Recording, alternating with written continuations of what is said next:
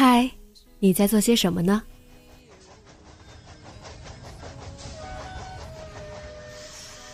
你将要去到哪里？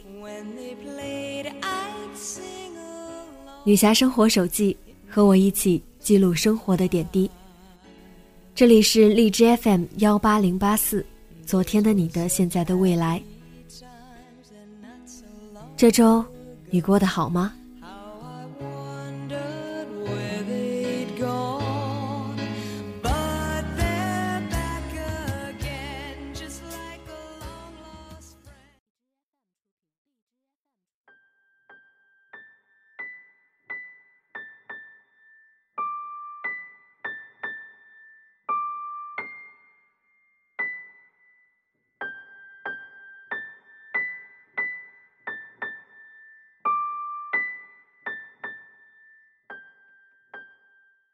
嗨，亲爱的你，晚上好。其实，在国外生活要比大家想象的方便很多。为什么这么说呢？我的家人朋友们总是担心我吃不饱、穿不暖、过得可怜。确实，在我眼里，国外的汉堡、薯条真的比不上丰富的中国菜。可是，在这儿，不管是出去吃中国餐馆，还是在家自己做饭，都是非常方便的。别说什么柴米油盐酱醋茶，就连老干妈，还有火锅底料加麻酱这些，都是应有尽有的。吃的方面很方便，娱乐方面也是。上周刚去看了《南极之恋》。今天就是想和大家聊聊这部电影，因为这让我想起来一个故事，是我从一个小学同学那里听来的。事情过去很久了，却因为一部电影，让我再次回忆起这段将信将疑的真实经历。那是一个很爱说大话的同学。我很怀疑这个故事，生怕他是从故事会上看到的，然后添油加醋的说与我们听。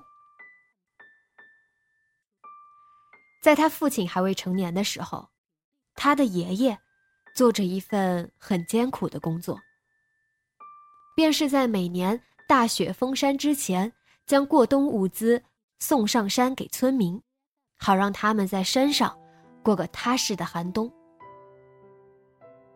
那是他父亲第一次陪同他的爷爷一起开着货车上山。山路崎岖，路途遥远，刚出发的时候已经下起了零星小雪。爷爷有些不安，父亲倒是觉得很欢喜，山上的雪景一定很美。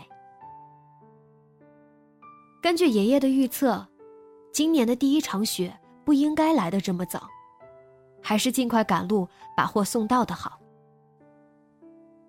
除了物资之外，他们带足了五天的干粮。第一次出来送货的父亲，一路上饿了就吃。爷爷见他这躁动的模样，还一边开车一边教育着：“这份工作确实有些枯燥，我已经干了半辈子了，你得好好熟悉适应，以后好接我的班。”当然。父亲目前为止还不觉得枯燥，很多新鲜的东西吸引着他的眼球。随着海拔越来越高，雪越来越大，车子熄火之后，就再也没有发动起来。父亲这个时候还没有意识到事情的严重性，嘴里嚼着馕，还拿着块烧饼对老爷子说：“爹。”你也吃一块吧。爷爷还算沉着冷静，想着，要不等等看，兴许这阵暴雪过去之后就好了。谁曾想，车里的两人在这天寒地冻的半山腰苦等了两天，带出来的干粮也快没了，这雪也没有要停的意思。这时候。是一个父亲对一个儿子的嘱托。你带着这两块烧饼往山下跑。来，把我这大衣也穿上。看到人就好了。我在这儿等你们来救我。这段故事在传递给我这位小学同学的时候，怕是他当时也没有意识到，自己的爷爷在那样的情况下，抱的是怎样的心情，把最后的干粮和大衣都留给了自己的儿子。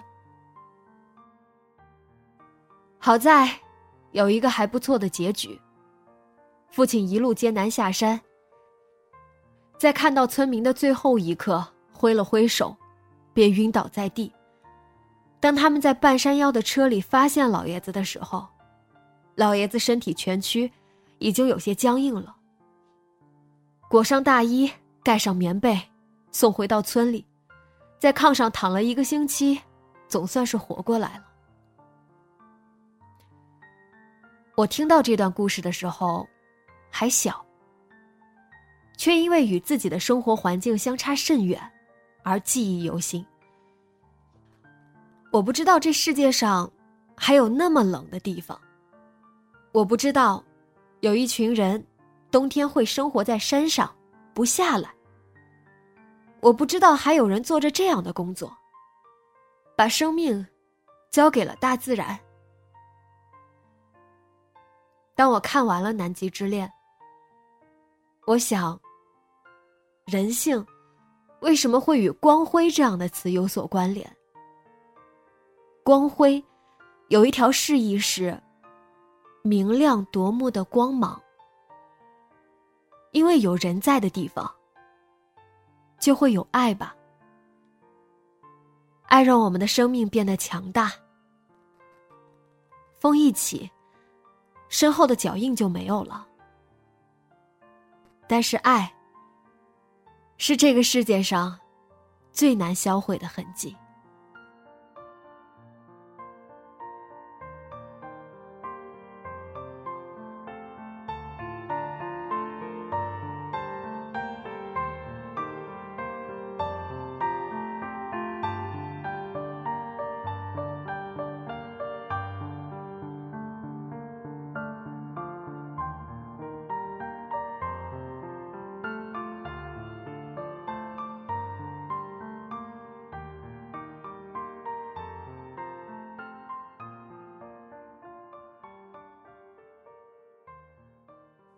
你有听说过哪些让你记忆犹新、关于爱的故事吗？直接在节目下方留言分享给我吧。今天的节目就到这里，节目原文和封面请关注微信公众号“背着吉他的蝙蝠女侠”。电台和主播相关，请关注新浪微博“背着吉他的蝙蝠女侠”。今晚，做个好梦。晚安。